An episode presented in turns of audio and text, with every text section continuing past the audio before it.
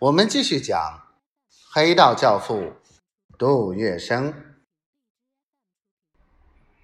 王先清以为交涉顺利，兴冲冲赶到杜公馆，向老夫子报告大功告成。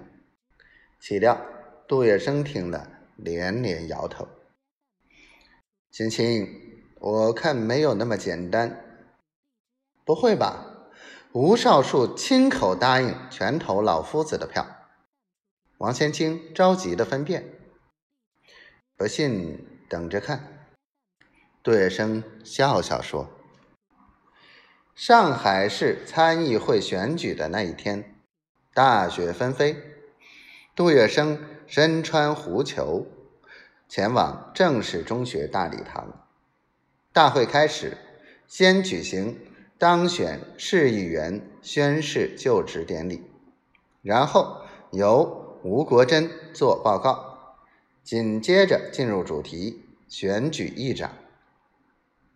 唱票开始，到会的一百八十人屏息静听，杜氏门人更是等着唱票的人将杜月笙的名字一路唱到底。不料。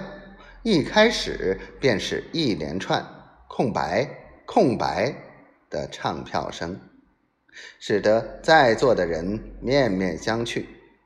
杜门中人更是焦急万分。大家都晓得这是吴少树搞的鬼，王千青更是怒不可遏，恨不得当场大骂吴少树伪君子。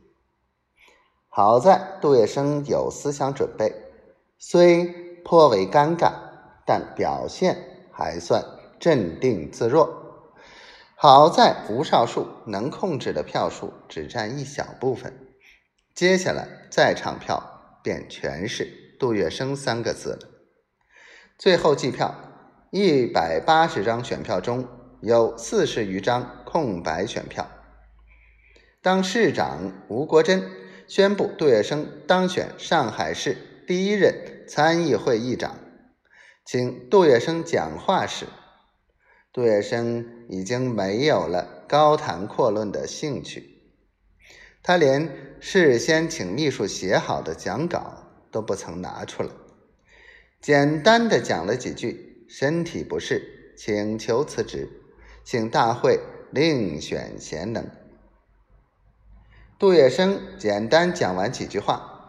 他的表弟参议员朱文德便将事先拟好的辞呈送交吴国桢，但当吴国桢宣读了杜月笙的辞呈后，在场的杜氏系统参议员纷纷起立，集体挽留杜月笙，坚决要求杜月笙留任议长，更有人要求集体表决。